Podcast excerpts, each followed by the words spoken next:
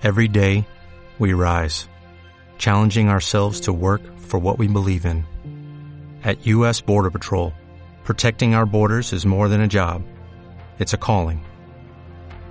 Agents answer the call, working together to keep our country and communities safe.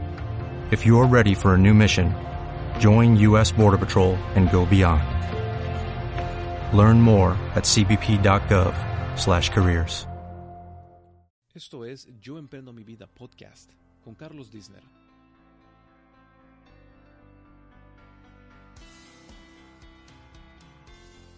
Bienvenidos a este episodio de Yo Emprendo Mi Vida.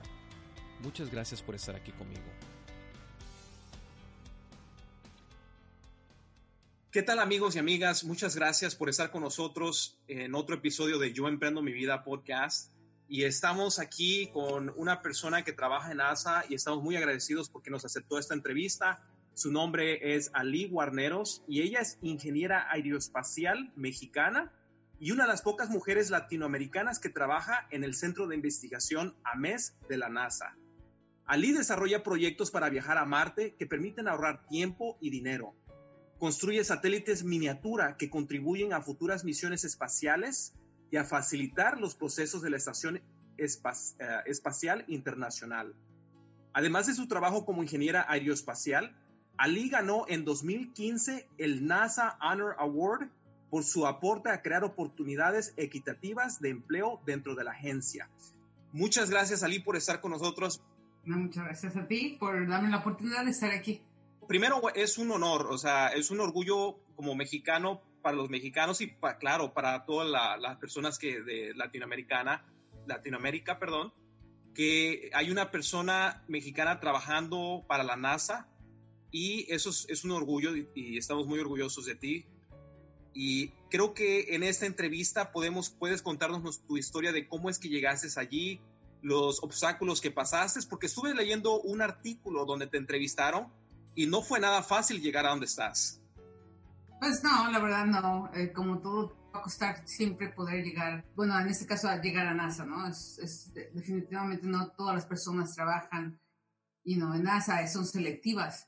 Um, pero de, ¿desde dónde quieres que te cuente? ¿Desde cómo llegué aquí o a, los Estados Unidos o cómo Sí. fue que... Y mira, y, y te, puedo- te voy a empezar preguntando, por ejemplo, ¿cómo fue tu vida en México y a qué edad llegaste a California? Ok, bueno, mi vida en México, ah, yo la verdad mi niñez, ah, yo que me acuerde, era, fue muy divertida. Viví, yo soy del Distrito Federal, nací ahí, ah, y tengo hermanos menores que yo y hermanos mayores que yo. Era la única mujer entre los hombres, porque tenía dos hermanas, una mayor y una menor, pero me quedé yo como sándwich entre los dos ah, hombres, el mayor y los menores. Y pues tuve la oportunidad de... ah, pues de tener una niñez muy, muy sana, muy divertida, co- obviamente como mis playmates, que se le dicen los, mis amigos de juego, eran mis hermanos, Ajá. y tenía esa, siempre esa actitud de que si mis hermanos hacían algo, yo lo podía hacer, no había eso de que, porque tú eres niña, no lo puedes hacer, know, o tenías que quedar en la casa, cocinar, etcétera, ¿no? Obviamente, mi madre ah, nos crió a todos muy equitativamente, o sea, de que no tan solo yo cocinaba, pero también mis hermanos cocinaban y, you know, y nos daban, nos daban una cualidad you know, a todos y no había diferencia entre nosotros. Entonces, yo pienso que desde ahí empezó la oportunidad de que si yo, si ellos pueden hacer algo, yo también lo puedo hacer y viceversa, ¿no? Si ellos veían que yo hacía algo, ellos también lo pueden hacer y no había perjuicios ni, ni tampoco los, los juzgábamos, nos juzgábamos, ¿no? Porque pues tú tienes que entender que en México, pues muchas veces depende en qué sociedad estás, hay mucho ese perjuicio o juzgado si haces un trabajo de mujer o un trabajo de hombre, etcétera. Entonces mi niñez fue muy divertida. Y obviamente ah, cuando estaba creciendo mi, mi mamá, mi papá se, se fue de la casa cuando yo tenía, cuando fue mi cumpleaños, mi papá este, decidió dejar la casa y, ah, y dejó a mi mamá con cuatro y este y pues obviamente mi mamá no estaba trabajando porque cuidaba nos cuidaba a nosotros no entonces se, for- se vio forzada a ir a buscar un trabajo y, y pues obviamente como yo era la mayor ah, de los niños más pequeños pues me quedé yo a cargo de, de mis hermanos, ¿no? Y aparte de mi abuelo, que era ciego, estaba ciego. Y, este, y pues fue muy difícil en, esa etapa porque realmente uh, nunca había tenido una, esa responsabilidad de adulto y era todavía una niña, ¿no? Entonces, y luego al, al poquito tiempo pasa la, el, terremoto en México, que en 1980 donde sufrió mucho México porque eran la mayoría de los de mis de las personas de mi edad pues se quedaron eh, dentro del edificio y pues se, murieron tuve a compañeros de juego que pues o sea fueron a su escuela ya no regresaron vecinos me acuerdo mucho de un vecino que tenía dos hijas fueron al hospital Bento Juárez y ya tampoco regresaron y fue algo muy triste no y también tuve familiares tuve un tío que nos tardamos como dos días para rescatarlo del hospital, uh, pero gracias a Dios salió con vida. Fue algo impactante y a consecuencia de eso, pues mi mamá dijo, no vamos a poder, no voy a poder sobresalir con mis hijos y no tengo realmente una carrera, un estudio y decidió venirse a los Estados Unidos. Y fue como cuando tenía como 14 años cuando llegamos aquí y pues aquí nos quedamos en San José, California veo que desde, desde, muy, desde muy temprana edad tuviste muchos obstáculos. O sea, lo que acabas de mencionar es muy difícil en, muchos aspectos, ¿verdad? Eh, y, me imagino que eso es lo que te ha formado a, llegar a donde estás ahorita. Y vamos a, hay unas preguntas que te, te, voy a hacer que nos puedes hablar un poco más sobre ello. Ali, cuando llegaste aquí a Estados Unidos, ¿hablabas inglés? Y si no hablabas inglés, ¿cómo fue llegar a esta cultura, a una nueva cultura? ¿Qué, qué, ¿Cómo fue para ti? Bueno, pues obviamente, esa es una buena pregunta. Obviamente no hablaba el inglés. Uh, tenía, tuve que aprenderlo, ¿verdad? Uh, aquí hay un diferente sistema de educación que en México.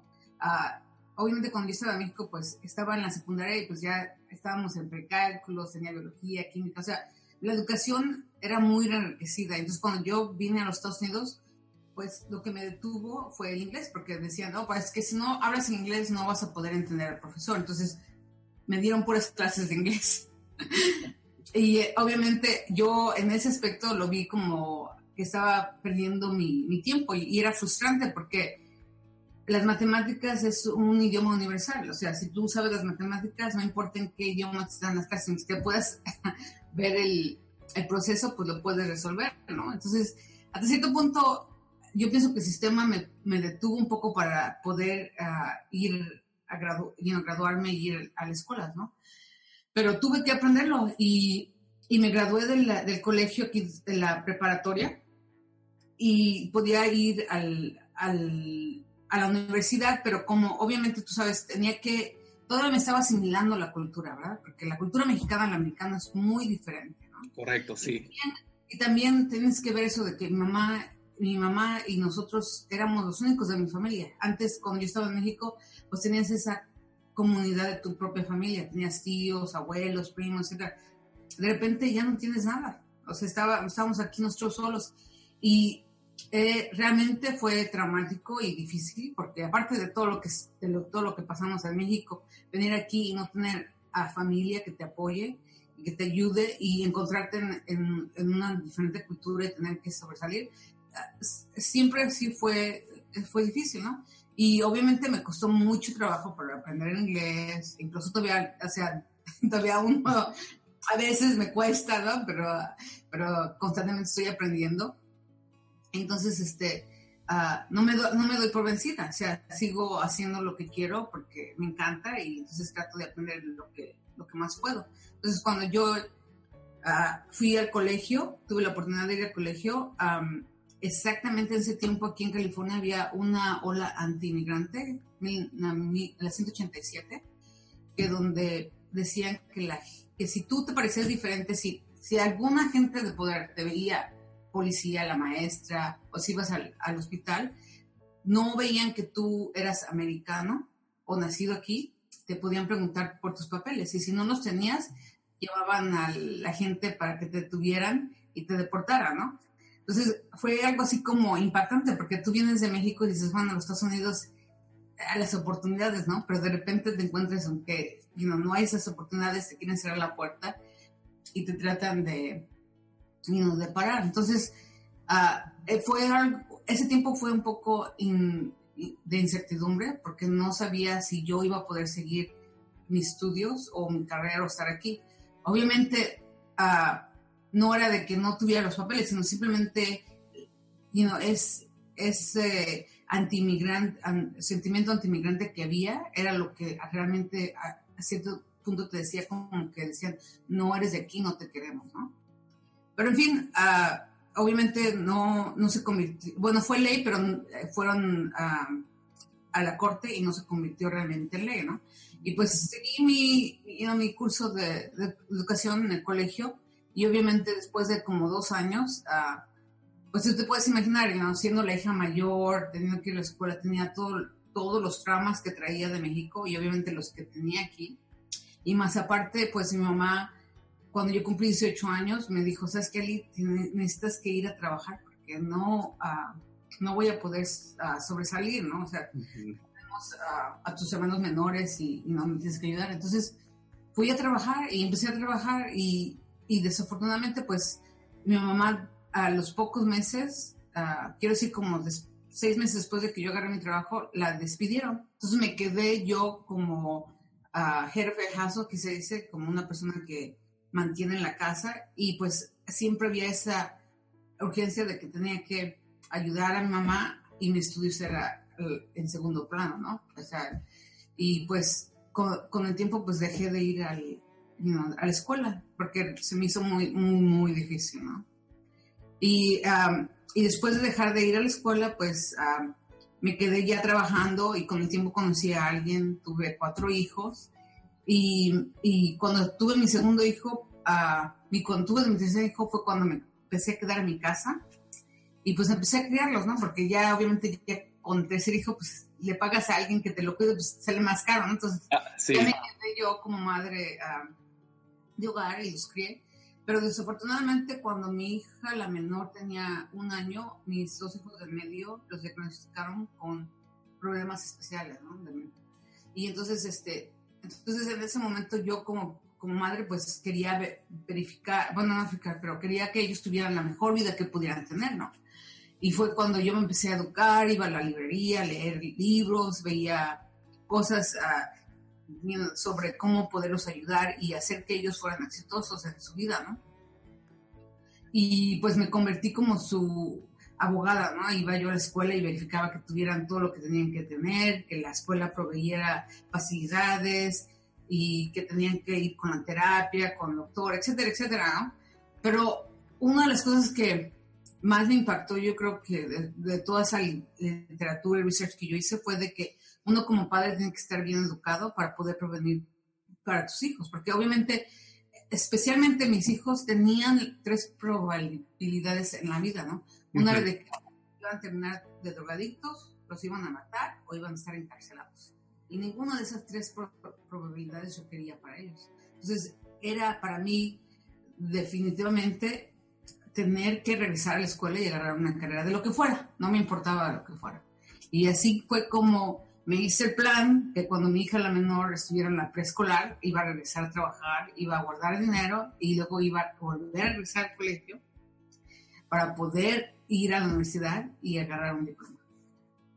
Fíjate, me impresiona tu fuerza de voluntad por salir adelante a pesar de todos los obstáculos, tanto en México como aquí en Estados Unidos. Y, y aquí en Estados Unidos la gente piensa que es más fácil que México. De aquí es difícil también. O sea, todos tenemos nuestros obstáculos. Pero me impresiona esa fuerza de voluntad que tienes, que, que quisiste estudiar y obviamente tu motivación más grande fueron tus hijos. Fue una parte fundamental, yo creo, en lo que me estás diciendo ahorita para que puedas estudiar. Y, y, y Ali, ¿por qué eh, estu decidiste estudiar ingeniería aeroespacial? Especialmente cuando tienes los obstáculos, cuando tienes cuatro hijos, eh, no es fácil y es una carrera que no es nada fácil, tanto aquí o en México. O sea, ¿por qué, ¿cómo es que te llegó a estudiar esta carrera, Ali? Pues fíjate que desde que ya tenía los siete años ya sabía que quería ser ingeniero aeroespacial. Pues me pasa que donde yo vivía en México, a mi mamá le encantaban las enciclopedias. Le encantaba cada vez que venía un señor que vendía las enciclopedias y le tocaba a mamá y mamá le compraba las enciclopedias. Entonces tenía mi, mi, mi sala toda llena de puras enciclopedias. Entonces, mi recreo de cuando estaba chamaca era de que cuando venía de la escuela, pues me sentaba en el sofá y hojeaba las enciclopedias. Entonces, en una de ellas había el Space Shuttle y hablaban de que lo estaban construyendo y que iban a transportar humanos y que iban a hacer todas esas cosas. Y me impresionó tanto y, dije, y entonces me puse a ver quién eran los que los construían y eran los ingenieros aeroespaciales. Y entonces dije, bueno, yo quiero ser un ingeniero espacial porque me gustaría construir eso, ¿no? Pues, o sea, totalmente, no, realmente no, no, sabía que era un ingeniero espacial, pero lo que yo estaba leyendo se me hacía tan interesante. Y entonces, de los siete años, yo ya les decía a mis tías y a mis tíos que iba a ser ingeniero espacial. Obviamente, ellos me decían que qué es lo que estaba leyendo, porque nunca habían escuchado, ni, ni siquiera sabía, ¿no?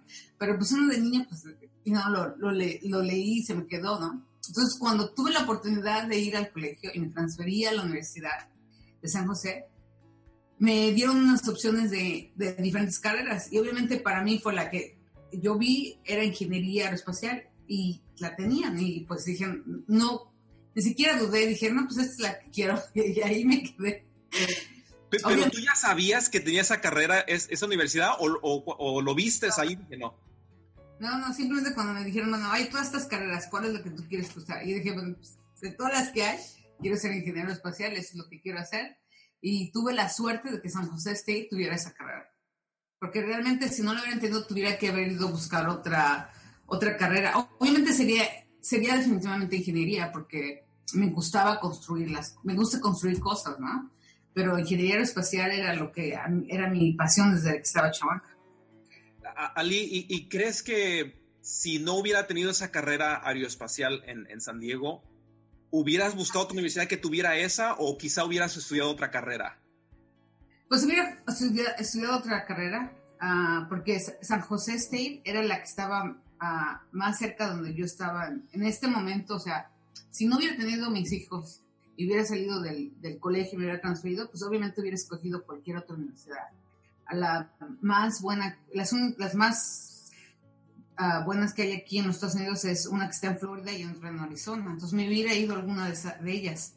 Pero obviamente como yo tenía, o sea, estaba yendo a la escuela, pero seguía trabajando, tenía dos trabajos para poder mantener a mis hijos, porque también otra cosa es que al final de, pasando el tiempo, pues me quedé como madre soltera, ¿no? Entonces tenía, todo estaba en una proximidad de la escuela. Tenía mis dos trabajos cerca de la escuela, tenía mis hijos yendo a, pues, yendo a su escuela cerca de mi escuela, uh, tenía el, las, las, terapias o, la, o el, doctor cerca de la escuela donde yo iba para poder you coordinar todo eso, porque al final de cuentas tenía que hacerlo yo. Entonces, la única oportunidad que yo tenía era de poder ir a esta universidad y gracias a Dios tenía la esa universidad tenía la ingeniería espacial.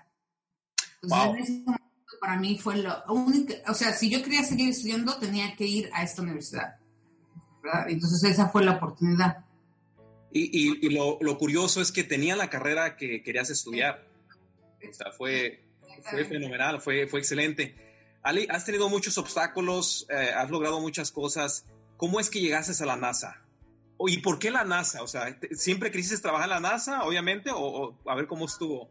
Obviamente, o sea, yo no tenía pensado nunca en... Nunca había pensado venir aquí. O sea, ni sabía que había un centro de NASA aquí en California, donde yo vivía cerca.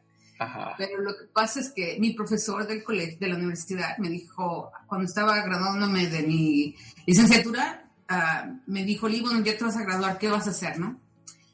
Y el profesor obviamente sabía todo lo que, lo que estaba pasando, todos mis struggles y todas las cosas que yo tenía que sobrepasar y me dijo, bueno, tienes que, tienes que planear qué es lo que vas a hacer, ¿no? Y pues yo le dije, bueno, pues pienso agarrar, ir a buscar un trabajo, ¿no? Donde sea, lo que sea.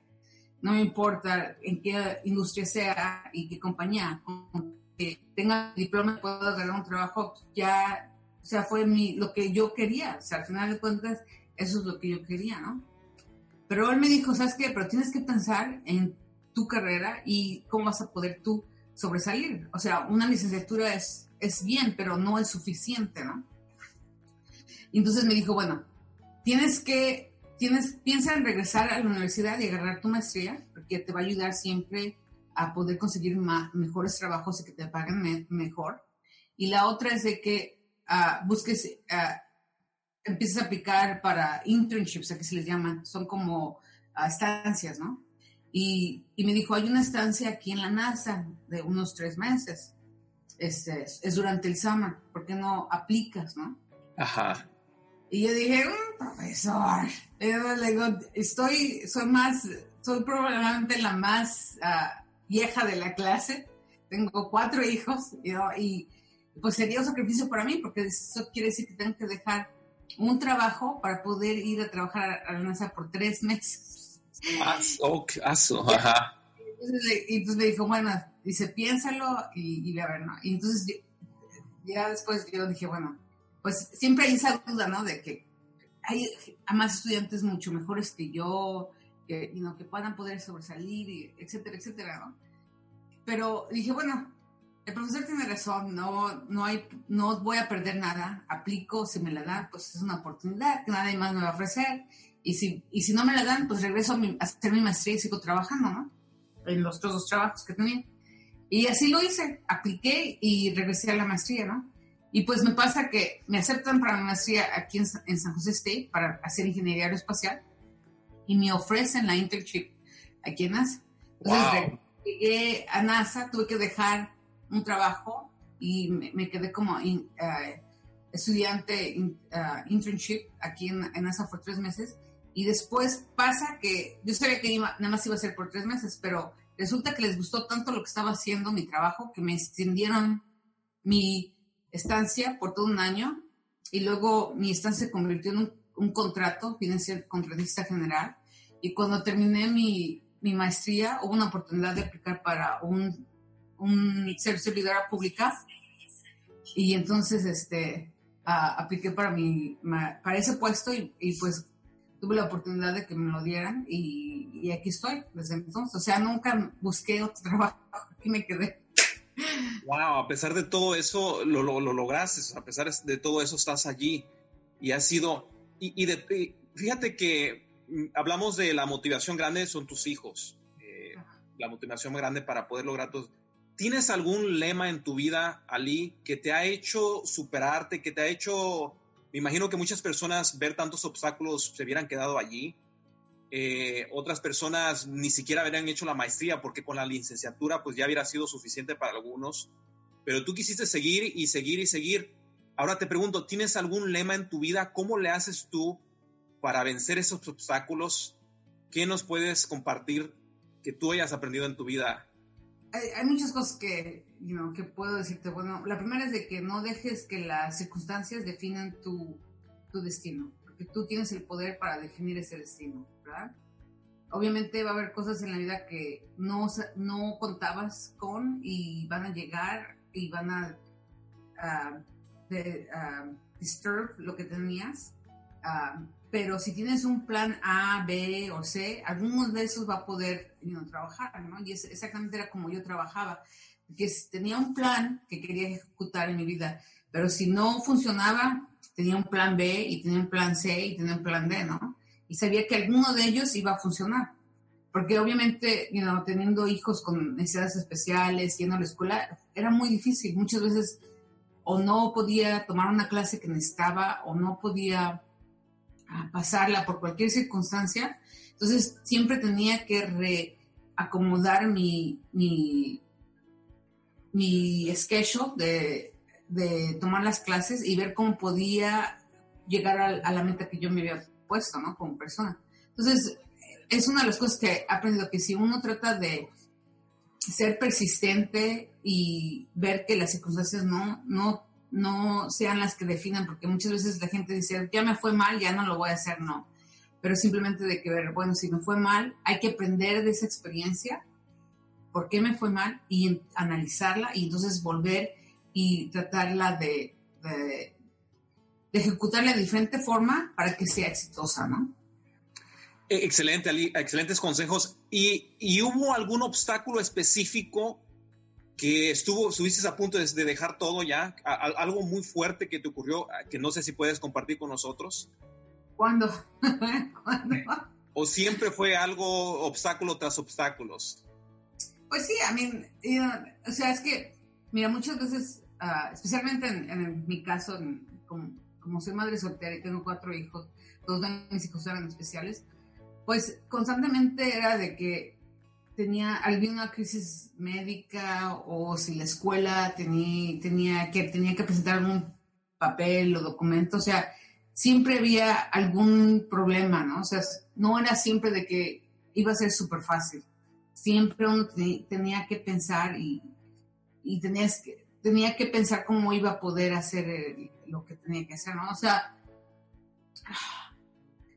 si te podría decir, o sea, personalmente, a mí me han pasado muchas veces de que mis hijos se ponen enfermos y quién los lleva al doctor, cómo llegan al doctor, a dónde los llevo, ¿no? Y tener que dejar todo, o sea, la escuela, el trabajo y realmente enfocarme en ellos, ¿no? Y, y no sabes, no realmente sabes si van a poder sobresalir o no, porque es muy difícil, son problemas mentales. Tú sabes que el, o sea, el cerebro no lo puedes controlar, o sea, es algo incondicional. Y lo único que te queda es la esperanza, ¿no? Porque tú sabes que si estás haciendo todo bien y puedes uh, ver que tus hijos tengan la, atención que necesitan, algo bueno tiene que salir, ¿no? Y no siempre necesariamente tiene que ser eso. Excelente, muchas gracias por compartir esa parte de tu, de tu historia personal, Ali. Y, y, en cuanto a la NASA, ¿qué es lo más bonito que ha sido de trabajar la NASA? Algo que puedas compartir, algo que, que, que muchos nos imaginamos, todo lo que es espacio, del espacio, you know, los satélites o todo lo que se ve en la tele es fascinante, ¿no? Algo que tú puedas compartir, algún proyecto. Bueno, te voy a decir, mira, aquí, aquí atrás, voy a mover un poco mi screen. Ajá. Unas fotografías de las cosas que. proyecto de la estación espacial, ¿ok? Entonces, una de las cosas que a mí. Yo pienso que me. Uh, me da un orgullo es porque este es, este son, este es el, el launcher de NanoRax, es una compañía privada. Antes que hubiera un launcher de NanoRax de la Estación Espacial para lanzar estos pequeños satélites, a ver, mira, estos pequeños satélites que puedes ver aquí. Sí, sí, sí. Bueno, no los puedes ver aquí. El de arriba no, sí, ahí, ahí sí. Este, ¿verdad? Sí, este, ah, ok. Que pudiéramos hacer eso, no había esa capacidad en la Estación Espacial. Entonces, cuando yo estaba trabajando aquí, mi jefe me dijo, Ali, tenemos la oportunidad de lanzar un satélite, porque los japoneses construyeron esta, esta plataforma y quieren que lancemos un satélite. Obviamente, en, aquel, en ese momento yo dije, bueno, pues alguien ya lo ha, ha, de haber hecho, ¿no? Nada más tengo que fijarme en todo lo que tienen que hacer y pues hago lo mismo. ¿Qué año es este?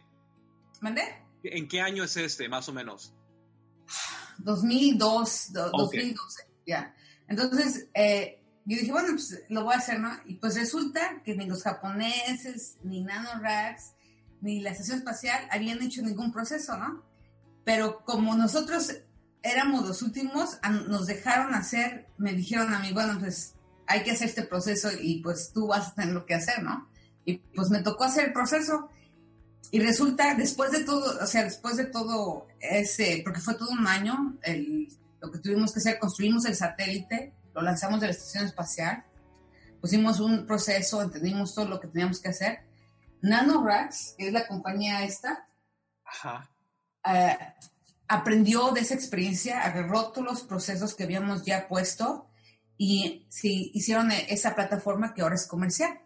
Entonces, ah, es, y es algo interesante porque cuando nosotros empezamos solamente podíamos lanzar seis satélites de una unidad, una unidad queremos decir 10 por 10 por 10 centímetros. NanoRax ahorita ya está sacando uh, 96 unidades uh, de satélites en una sola you know, salida hacia afuera de la estación espacial. Y, lo hace, y más o menos lo hacen cada cuatro, cuatro veces al año. Entonces, es, fue, es algo increíble, ¿no? Porque empezamos empezamos de nada y ahora ya estamos aquí y yo empecé el proceso, ¿no? Y ahora ya es algo comercial. Y eso a mí, o sea, algo que yo empecé, no, o sea, nunca pude imaginarme que hubiera, que hubiera dado la oportunidad a algo comercial y poder cambiar todo lo que tenemos de percepción sobre la estación espacial y cómo poder lanzar satélites. Wow, es súper fascinante todo eso, fascinante. Y especialmente, pues como tú dices, la oportunidad que tú tuvieses de estar en este proyecto. Y solamente fue la, fue la oportunidad, o sea, porque no, realmente no, no tenía la, no me habían dado, no tenía forma de saber más que cuando mi jefe me dijo, ¿sabes qué, Lee? Ven, necesitamos que nos ayudes y me dieron el, el, el trabajo, ¿no? Y, y, Ali, de lo, de lo que se puede compartir, no, hay cosas que me imagino no se pueden compartir. Cuando dije yo, Ali desarrolla proyectos para viajar a Marte que permiten ahorrar tiempo y dinero. ¿En qué, qué en qué, qué es esto? ¿En qué consiste esto? Bueno, es otro proyecto. Ok, obviamente no tengo ninguna fotografía aquí, pero uh, los, o sea, también desarrollamos pequeños satélites, ¿ok? Y esos satélites tienen, tienen un, cross parachute que es un, un exobrake, es un parachute que está cruzado, ¿ok? Que tiene, es cruzado. Entonces la idea es de que uh, podamos deorbitar el satélite uh, y poder... Paracaídas, ¿no? Un tipo paracaídas. Un paracaídas, pero cruzado, ¿no? Entonces, si tenemos un paracaídas cruzado, en el espacio obviamente no hay aire, ¿verdad? Pero si incrementas tu área, vas a entrar a la Tierra más rápido que si no, que si no la tienes, ¿no? Entonces, si tú te puedes imaginar, mira, te vamos a ver aquí, los pequeños satélites están chiquititos, ¿no? ¿Qué, qué tan chiquitos dijiste? ¿Qué tan chiquitos están? Es de 10 por 10 por 10 es una unidad. Este que te estoy enseñando aquí es 10 por 10 por 30 centímetros. O sea, son chiquitos. yo me imaginaba, bueno, la gente se imagina eh, satélites grandes, son chicos. son chicos, ya. Entonces, si te imaginas uno, uno de estos que sale de la estación espacial, se puede tardar hasta de 7 a 9 meses en reentrar a la Tierra, ¿ok? ¡Wow! Pero si le incrementamos la área al satélite este, puede entrar en unas cuantas semanas. Nosotros estamos desarrollando este parachute que, ah, que, que sale del satélite y incrementa el área, ¿no? Entonces, al incrementar el área va a reentrar mucho más fácil. Y lo que estamos tratando de hacer es poder empezar a, a manejarlo de tal forma que pueda reentrar a cierta área en la atmósfera, ¿no? nosotros queremos, decimos el Van Carmen Altitude, que son a 100 kilómetros de altura. Entonces, queremos entrar en, una, en una área a la altura de Van Carmen Altitude para poder uh, reentrar a la atmósfera y poder capturar. Ahorita no lo podemos hacer, ¿ok? Ahorita no lo podemos hacer, pero estamos practicando, ¿verdad? Entonces, al poder practicar esta, esta tecnología, podemos ir a Marte y hacer lo mismo y poner pequeños robots en lugares que son imposibles de ahorita llevar misiones. Por ejemplo, queremos ir al Gillian Basins, que es donde en Marte pasan esas, empiezan las, las gas storms, las... ¿Tormentas de gas? Mm, tormentas de, de arena. De arena, ajá. Con arena de, de polvo. De polvo. Y luego se propagan a todo el planeta.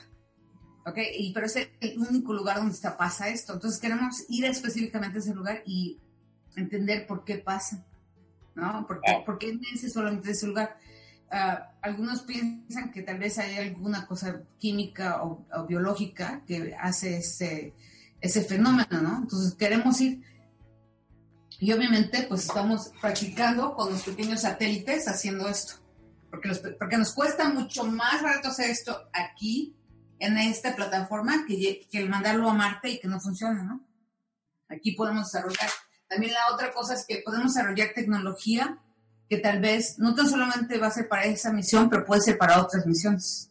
Y, y, Ali, ¿cuál es el propósito del satélite tan chiquito? O sea, ¿tiene alguna función aparte de, de lo, del entrenamiento que se está haciendo o de las pruebas que se está haciendo?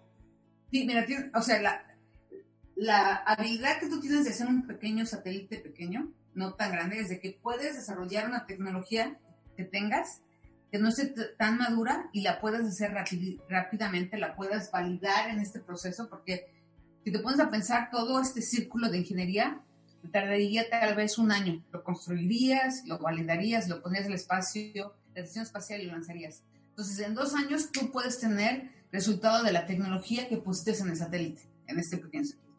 Pero si tú lo haces como convencionalmente, como lo hacíamos en, el otro tiempo, nos tardaríamos 10 años, 15 años en poderlo hacer, ¿no? Y el riesgo que tienes es que a lo mejor la tecnología no vaya a servir. Y entonces, en este caso, podemos validar la tecnología y verificar que vaya a servir. Y nos va a costar mucho menos que si lo hiciéramos en un proyecto que, se tardaría 15 años. ¿no? Y, esa, y esa es una de las razones. Hay otras cosas, hacemos un montón de, validación de tecnología en los pequeños satélites. Hacemos IoT, que es eh, Internet of Things, con pequeños sensores para ponerlos en, en, en, la, en los satélites y que nos que es algo innovador porque no hay en la industria aeroespacial. Ah, también hacemos, este, queremos este, probar diferentes radios, porque queremos hacer radios para la Luna, queremos hacer radios para Martes, porque definitivamente la comunicación para ir a otros planetas es difícil, ¿no? Entonces queremos desarrollar toda esa tecnología que, que, que se pueda hacer rápida y eficiente y se puede hacer base a los pequeños satélites. Wow, es, es, sí, es fascinante todos los proyectos que estás trabajando, los proyectos que está haciendo la NASA y especialmente tú que estás allí participando en estos proyectos también. Sí. Eh, imagino que no es fácil, todo es prueba, ¿no? E intentarlo, hacerlo, siempre tienes obstáculos correctos dentro de estos proyectos también. Sí, eh, absolutamente, o sea, porque tu conocimiento, o sea, muchas de las cosas que hacemos, esta es la única clase de ingeniería donde todas tus asunciones que tú puedas tener teóricamente y en práctica no siempre van a ser correctas. Solamente las vas a poder demostrar cuando las tengas en, vuelo, cuando las tengas allá, en, el espacio y poder verificarlas. ¿Entiendes? Porque, por ejemplo, un mecánico puede verificar cosas you aquí en la Tierra, pero en el espacio no siempre va a ser lo que uno ve en la Tierra, va a ser diferente en el espacio. Entonces, es muy importante poder validarlas con, you know, a construirlas y poderlas validar en el espacio. Wow, y, y, y, qué es lo que funciona? Me imagino la tecnología avanza cada vez más, pero el desarrollo de la, de la tecnología obviamente tiene que tener un buen equipo, me imagino, ¿verdad? Buen equipo de personas, por ejemplo, que desarrollen ese tipo de cosas. Por ejemplo, tú, eh, ingeniera en esto, eh, ¿Es un aprendizaje constante para ti también el hacer estos proyectos? ¿O la gente dice, no, pues soy muy inteligente y... O, No, no, no, no, Mira, a pesar de que yo ya aprendí, o sea, aprendí el sistema de cómo construirlos y poner un espacio, todas las nuevas tecnologías, vas a, you're going to make a great dive in, into the knowledge, right? Porque muchas veces tu conocimiento es, es muy pequeño, entonces lo tienes que expandir. Entonces vas a tener que hacer el brinco y empezar a aprender todo lo que tú más puedas de lo, de lo que tratas de desarrollar y después validarlo para lo vas a construir y validarlo en, en, vuelo, ¿verdad? Y entonces ya cuando lo haces, validas en vuelo, todas tus asunciones que tuviste al principio las vas a poder validar o no. Muchas veces la tecnología que nosotros utilizamos aquí, pues obviamente los teléfonos que tenemos ahorita, las computadoras, la tecnología constantemente se está renovando, cada tres años tienes una, un ciclo de renovación, pero en el espacio nos cuesta mucho trabajo porque hay cosas que no consideramos, cuando construimos algo aquí no es lo mismo construirlo en el espacio, ¿no? Tienes temperaturas que son muy frías o muy calientes, tienes la radiación, y no, y, y, hay otras cosas, ¿no? Que tienes que tomar en, cuenta. Y definitivamente, o sea, todo eso nos cuesta y tenemos que em, empezar a entender cómo hacerlo, ¿no? Excelente. o sea que constantemente estoy aprendiendo, nunca, nunca dejo de aprender. Eso sí, y, sigues con obstáculos, pero diferentes tipos de obstáculos, obviamente, dentro de esos proyectos, desafíos, challenges. Sí, sí, a mí, y, bueno, te voy a decir, una de las cosas que no me has preguntado es, en todas las, en todos los proyectos que yo he trabajado, por lo regular soy la única mujer técnica. Oh, wow. Hispana, ¿no? O la única mujer, o la única, la única persona de color. Todos son, you know, blancos, todos son, you know, hombres. Entonces, definitivamente es ahí donde nos falta, nos falta, tenemos otras dificultades, ¿no? Porque es también poder cómo avanzar, hacer avances este, para nuestra propia personas como, como yo, ¿no? ¿Cómo podemos poder abrir esas puertas? ¿Cómo podemos abrir el, el camino para ellos, ¿no? Y, y, ser nosotros el ejemplo para poderlo hacer, ¿no? Y, y, eso es lo que te iba a preguntar ahorita, porque en el 2015 eh, ganaste el NASA Honor Award por aporte a crear oportunidades equitativas de empleo dentro de la agencia. ¿Qué, qué, nos puedes explicar un poquito más de esto? Me imagino que es lo, que, lo mismo que estás hablando ahorita antes. Bueno, sí, bueno, es, esa, ese, ese award fue una medalla, me dieron una medalla, pero era porque yo hacía, no porque habría, habría oportunidades, pero porque iba y a mi comunidad y trataba de a, en, a, hacer como um, un role model y poder motivar a la gente que aplicara, ayudarles, ver cómo podían, este, you know, entrar a la NASA, ¿no? En, poder traer un poco de diversidad aquí en, en, en, el centro, ¿no? Y este, y ese no, ese no es el único que he recibido, también he recibido otro hace el año pasado, de lo mismo. Y déjame decirte, eh, me van a dar un, eh, la, una medalla, el gobierno mexicano me va a dar la medalla OTIL, que es uno de los um, awards que dan a mexicanos que no viven en México, pero que viven aquí en, los, en otros países o en Estados Unidos, uh, pues por lo mismo, ¿no? Porque tratas de abrir esas puertas, esos caminos y ser representante de, de nuestra comunidad, ¿no? ¿Cómo puedes tú uh, traer esa diversidad que se necesita en nuestro trabajo o en esta industria, ¿no?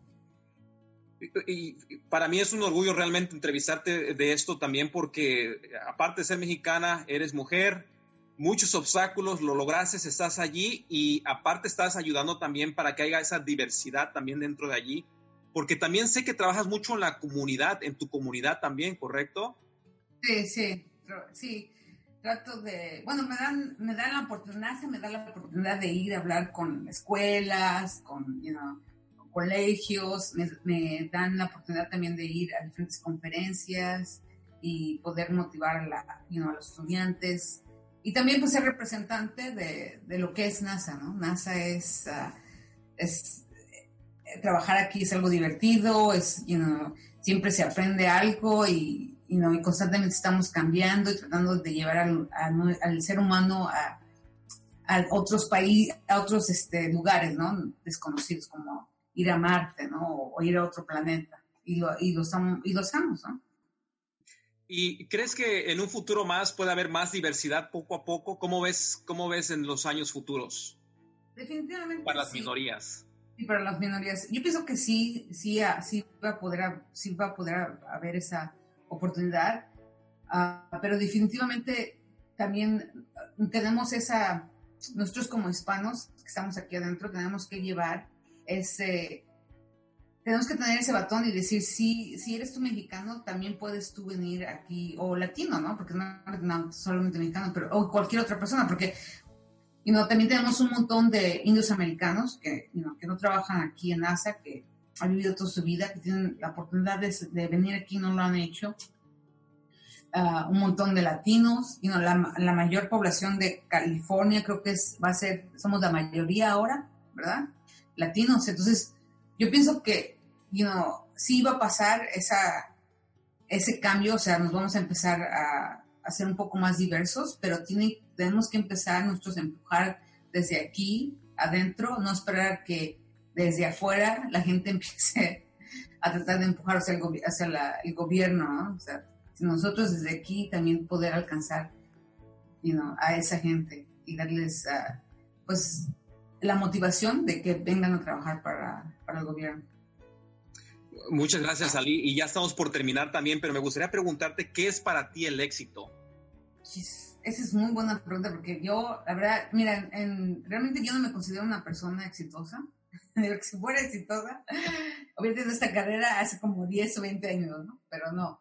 Uh, pero para mí el, ex, el éxito es, todo depende de tú como una persona, qué es lo que uno quiere llegar a ser, ¿no? Y, o lo que quiere tener, sus, sus metas personales. Uh, y, y, si eres una persona exitosa, vas a poder aprender de tus errores y vas a poder sobresalir con, de las dificultades que, que tienes, ¿no? Tanto en la vida como técnicas.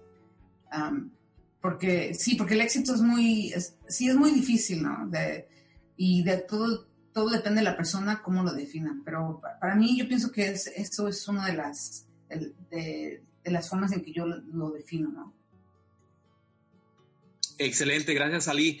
¿Y qué le recomiendas a nuestra audiencia, ya para terminar, para que ellos puedan realizar sus sueños, sus metas, lograr sus objetivos? ¿Algún consejo que nos puedas dejar, algo que te gustaría agregar para nuestra audiencia, Ali? Bueno, lo que yo podría decirles, y como también se lo digo a mis hijos, es que son jóvenes, tienen la vida por delante, tienen un cerebro, pueden hacer todo lo que ellos quieren. Todas las barreras que piensan que tienen, no las tienen, no está todo en el cerebro. Así es que, si uno se lo propone y, y trabaja por esa meta y tienes un plan y eres persistente, y no dejes que nadie te ponga abajo, pero tú tienes, porque también tienes que tener hasta cierto punto, a pesar de que pienses que no lo puedes hacer, tratar de, you know, de, darte esa seguridad de decir, bueno, si hay otras gentes que lo han hecho, porque yo no lo puedo hacer? ¿no? Y, y realmente, o sea, tienes la vida por delante, especialmente ahora, no me cabe la duda, de que cualquier persona, cualquier estudiante, tienen la, el acceso a la tecnología y la posibilidad de crear cosas interesantes e innovadoras en cualquier lugar. Perfecto, excelente consejo, Ali, te lo agradezco mucho. Y, te iba a preguntar si hay algún lugar donde la gente, nuestra audiencia, puede ir a ver tus proyectos o los proyectos de la NASA, algo público que puedan ir o no sé si hay algo específico a ti bueno, eh, eh, definitivamente todos los proyectos que yo trabajo, uh, están, que he trabajado para la NASA, están en la NASA. O sea, si vas a NASA de acá y, por ejemplo, buscas el TechEtsat, porque he trabajado para el proyecto que se llama TechEtsat y también Orion y ADET, todos, toda esa información está en, en pública en, en, el website de NASA. Y obviamente, pues, si quieren ver lo que estoy haciendo, eso a veces pongo, lo pongo en Facebook, Instagram, tengo Snap, Twitter, no sé, casi en todas las formas de, you know, que hay para conectarse uh, sociales, ¿no? ¿Cuál es la, la, página de internet de la NASA oficial? ¿La, la tienes? NASA, NASA.gov. Ok, perfecto. Ahí, ahí pueden ver tus proyectos, proyectos de la NASA, de otras personas también, y, todo eso, ¿correcto? Excelente, así que ya saben, esta audiencia, dónde pueden ir a ver sus proyectos o proyectos de la NASA en, general. Muchas gracias, Ali, y ya estamos por terminar. La última sección eh, es de, yo te hago, te digo una palabra y lo que se te venga a la mente me dices tú. Eh, son, no, son muchas, son 10, 11, pero algo así rápido, algo, lo que primero que se te venga a la mente, si nos puedes decir, ¿te parece?